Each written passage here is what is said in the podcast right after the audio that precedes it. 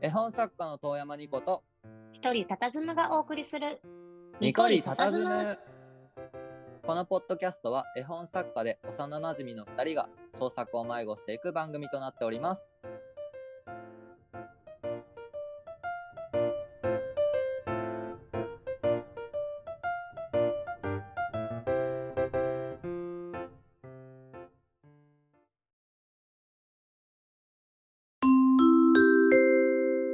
今回お招きいたしました講演会遠山式食器選びの講師遠山義子さんよろしくお願いしますどうも、どうもどうもどうも。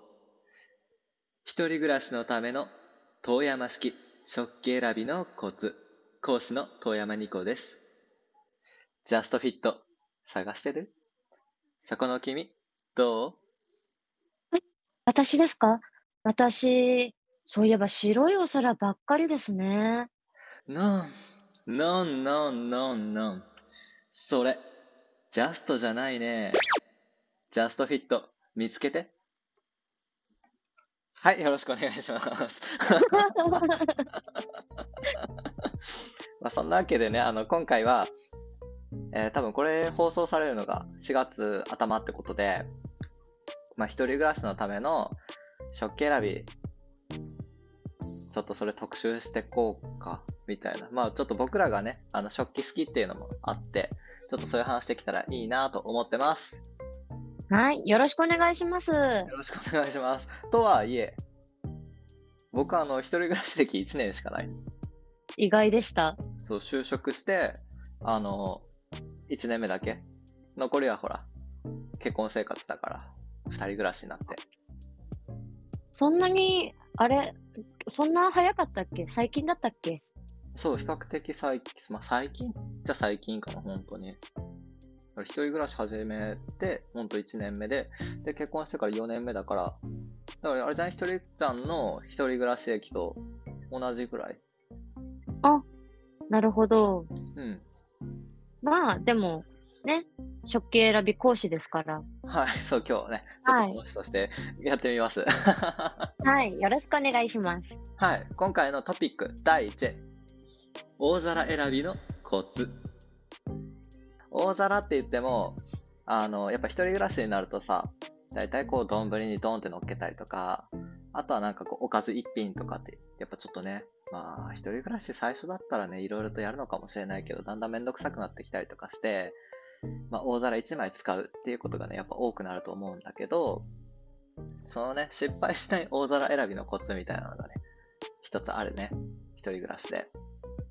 はい一人暮らし始めて、食器、これ可愛いと思って買ったとして、で、それがね、まあ間違えて陶器とか買うとさ、やっぱ、4年生活してくってなった時とかに、陶器選ぶと結構痛い目見るかもね、とかちょっと思ったりして。っていうのも、あの、陶器とかだとさ、やっぱりこう、土むき出しみたいな結構そういう、まあ、趣趣ある風情ある感じだからいいんだけど、結構ね、風化して、結構手入れ大変なんだよね、あれって。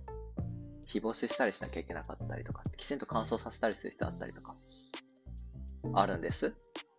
だから、そう、大皿選びは、まあ、時期のものを選ぶといいよねっていう話。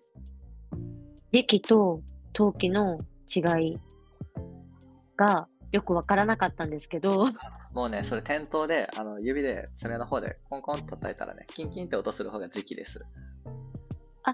時期はコンコンって高い音が出るんですか？そうそう、あの、成分が、あの、土の中に、なんていうの、ガラス質のものがね、多く含まれてて、で、それでそのキンキンって音がするから、キンキンって音したらもう時期で間違いないよ。わかりました。じゃあ、遠山式食器選びとしては、コンって叩いてみるのがいいんですね。そう、ベスト、ベスト、ベスト、ベスト。なるほど。まあね、あの、わかりましたなんていうのかな。形はね、丸とかでいいと思うんだよね、ほんと。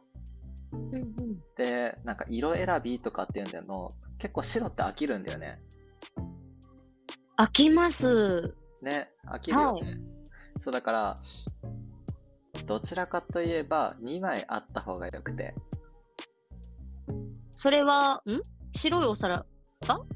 あ、違う違う。色のついたもの。だから可愛いと思った形、まあ丸くても何でもいいんだけど、時期のお皿見つけたときに、あの、まあ柄とかになるとね、いろいろとこう食材選ぶところも出てきたりとか、まあ、青いさ、いろいろ模様が入ったお皿とかになると、お刺身乗っけにくいなとかって気持ちになったりとかもするじゃん。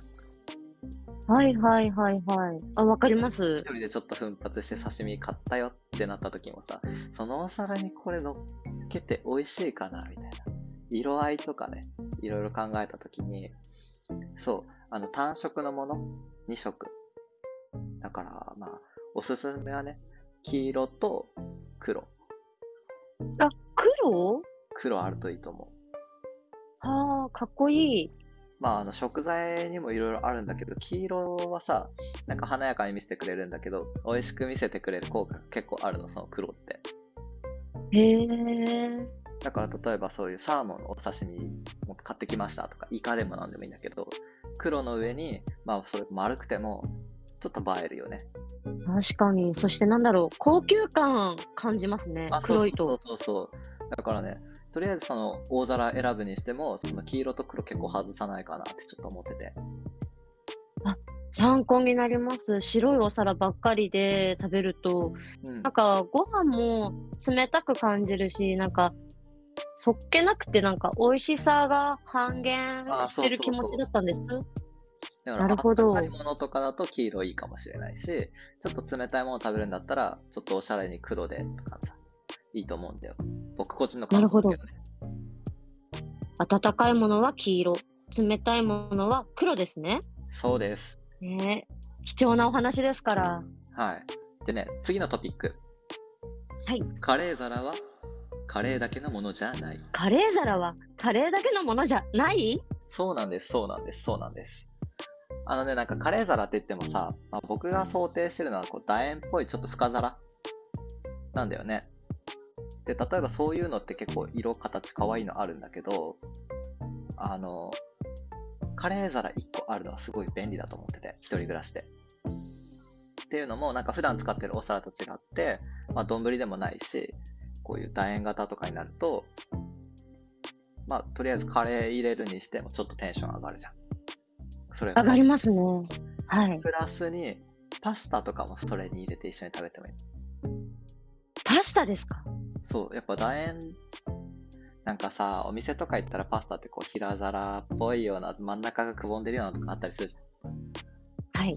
でも、ああいうのじゃなくて、ほんとこう、カレー皿の温かみのある、深さのあるやつでパスタ食べる。ナポリタンにしても、まあ、ペペロンチーノにしても、カルボナーラにしても、すごくね、あの、美味しそうです。おすすめの色は赤系。赤系？パスタは赤系ですね。なんかね、やっぱカレー入ってても美味しそうな皿って僕個人的にあの赤だと思ってて。はいはい。で、なんか中までね赤い必要ないんだけど、はいはい。でなんかその、一応カレー皿って名目で作られてると、中の色って大体クリームとか白っぽい色なんだよね。確かに白っぽいものはよく見ますね。そう。で、なんか周りの色がちょっと違ったりとか、周りに模様が入ってたりっていうことが多いんだよね、カレー皿って。まあもしかしたら一色とかなんだけど、まあね、ちょっとこう好きな色がある人は、外側の色ついてるものを選んでもらって、で、まあカレー食べるにしても、パスタ食べるにしても、ちょっと違う形で楽しむとか、そう、そういう風に使えるかなってちょっと思ってて。なるほど。なんだったらね、あの、親子丼とかね、丼じゃなくてちょっと横に添えてみるみたいなんでもいいかもしれないし、そうちょっとね、気分変えるのすごい大事だと思うんだよね。なるほど。お皿の形でね、料理を目で楽しむこともできるんですね。そうそうそう。やっぱ食べ物ってさ、見た目もすごい大事じゃない？大事ですね。なんか毎回こう、一人で食べることが多くて、で、食卓毎日見あの見栄え変わんないようなね、お皿毎日使って、また白一色とかになるとさ、本当に一人で食べるの辛くなってくると思うんだよね。え正直そんな思い出がありますね。この一人暮らし 5年歴うん。あります。でもなんかこう、食べ物を作るのめんどくさいなとかさ、あと、まあ、お洗い物増えるの嫌だなとかってなったりもするじゃない。はい。だから、あえてそういう一皿で済むものを、ちょっとこう、楽しめるような工夫をするといいと思います。それでカレー皿おすすめ、本当に。わかりました。明日、ちょっとお皿屋さん行ってきます。でね、もう友達4人ぐらいいる人とかだったら、もう4枚ね、違う柄で揃えとくとね、いいかもよ。自分一人で食べるときも気分転換できるしね。なるほど。私、コップ、すっごい量あります。コップ コップ。え一人暮らしで、そう、コップって呼ばれるものが、今、家に数えたら、えーちょっと笑わないでくださいね。え、11個あるんですよ。ごめん、笑っちゃった。一人で10ま分。マグカップ。そうそうそうそう。マグカップもあるし、うんまあ、お客さん、まあ、年末年始ど、同級生幼馴染が集まるから、グラスが増えてったっていうのもあるんですけど、うん。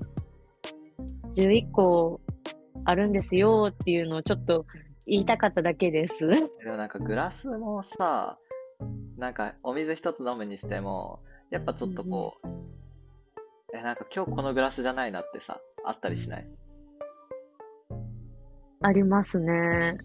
そうなんかね、あのなんか、全然、ななんていうんですか、普通の、うん、普通のグラスがあああるあるんですけど、うん。なんか、美味しくカクテルを飲みたくて、あの、ストレートの、ああの、ー寸胴の、うん。なんていうんですか、円柱、円柱型のはいはいはい。グラスを、まあ、一人暮らしなのに、わざわざ二つ買ってきましたね。わかりました。あのね、まあ大学生まだ10代だけど、20代になったらお酒とかも飲めるようになるわけじゃん。グラスははい本当に種類多い方がいいよ。本当に。あめっちゃ思私は間違ってないんですねう。。間違ってない。間違ってないです。遠山先生に言っていただけると、間違ってないって言われると、あ、よかったです。あの、やっぱ気分でもさ、飲みたい分量とかっていろいろあるじゃん。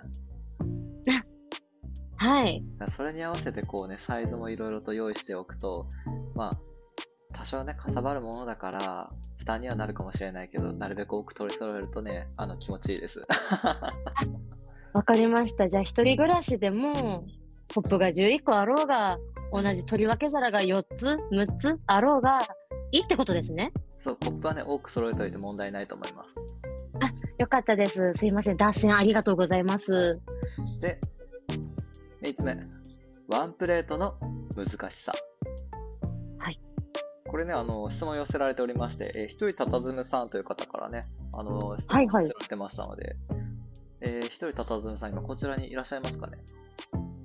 あ、はい。私ですね。はい。あ、すいません、どうぞ。えーっと、一時期、あの、ワンプレート料理に、ちょっとハマってみたんですよ。あの、某ハンバーグレストラン、あの、の木のお皿はいはい。のワンプレート料理に憧れて、まあ憧れって言っても、まあ一人暮らしもだいぶ経ってきて、食器洗うのめんどくさいな。ワンプレートっていいじゃん。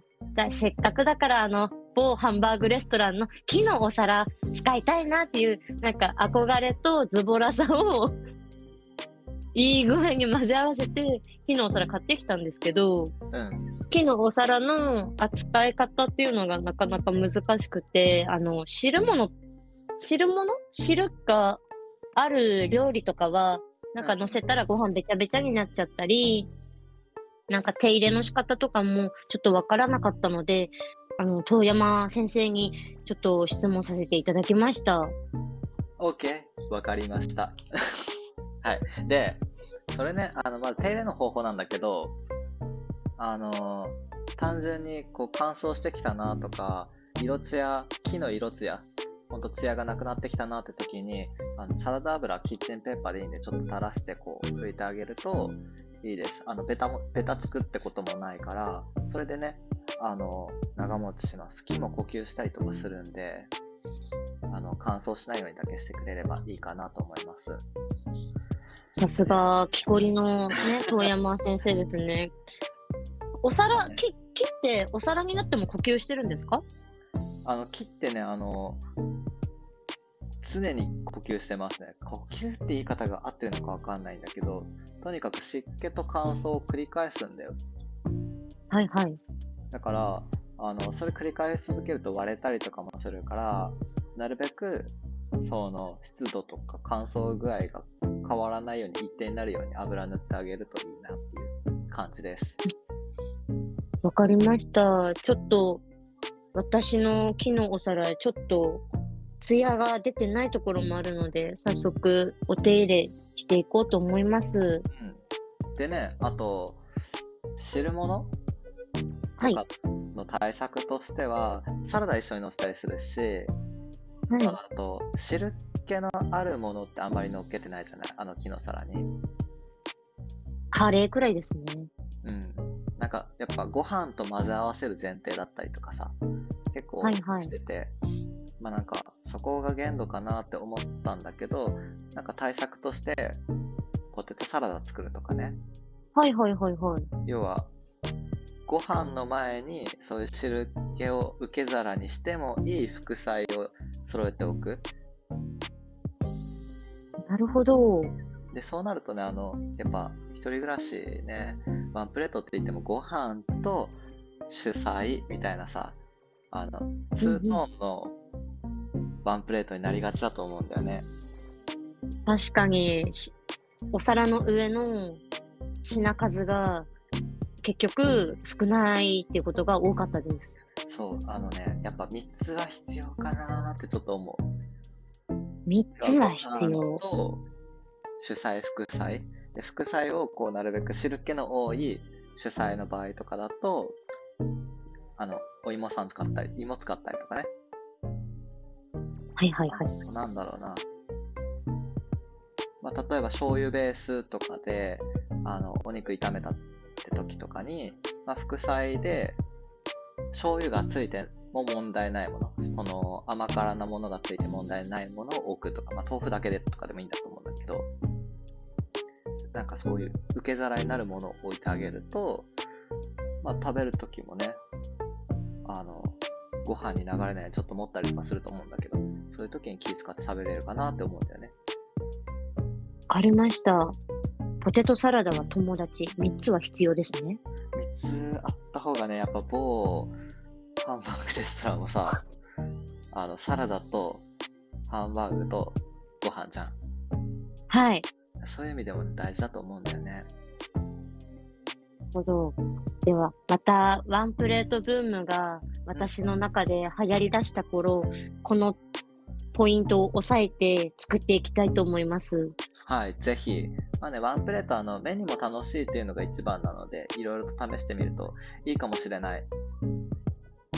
そうですね。ワンプレートを何にしようって考えるときは結構好きでした。うん、楽しいよね。まあ何楽しいです。調理、作る時間と食べる時間と楽しむ時間忘れないように一人暮らし食卓囲んでもらえるといいなって僕は願望として思ってます。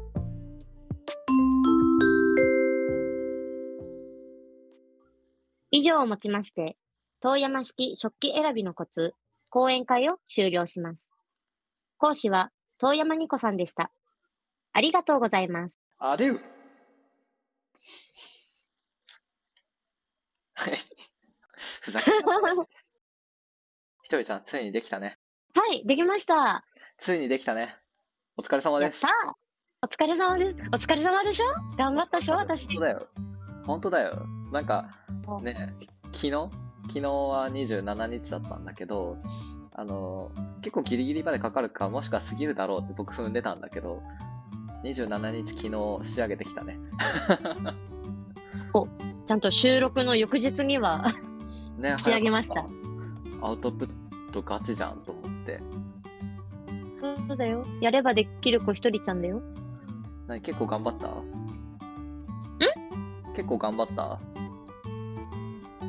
うん、うん。頑張っ、あんまり頑張ってない。あ、意外とそろそろ出てきたんだ。うん、そうだね。あの、全然、こう、やらないで日がどんどん過ぎていくの難しいなって言い訳していたところもありまして、うん。でも意外とスルスル出てきたんだ。言葉が。そういざこう自分の原作を読んでみて、うん。こう話の続きを作ろうってなると、もうスイッチがこう入ったように、どんどんどんどん文字打ってって、あうん、なんか、スルスル、どんどんクライマックスに行くともう興奮もしてきて寝れなくなっちゃって。あ。そう、あのね、スマイルのみんなに教えておくと、あの、ひとりちゃん完成したよって、あの、LINE のノートにね、貼り付けてくれたんだけど、あの、それの時刻、日付変わる3分前。そっか、3分前にできたのかと思ってね。そうそうそう。よし、これでどうだと思い思いながら、うんみこちゃんに送信して、もうスイッチ切れたかのように寝ました。お疲れ様です。まあね、今回あれだけど、まあ、次回45回とか、あの、の収録の制作の話で、まあ、あらすじとか、まあ、お互いちょっと交換してみて感想を言い合うとかっていうのをね、内容にできたらいいかなと思ってます。はい、楽しみにしててください。ね、これは本当に楽しみにしてもらえると僕らテンション上がります。はい。今回はここまでといたします。メールアドレス、ニコズム .gmail.com、nikozumu.gmail.com でお便りお待ちしております。また、ハッシュタグひらがなでニコズムをつけてご意見ご感想お待ちしております。それではまた次回お楽しみに。バイバイ。バイバイ。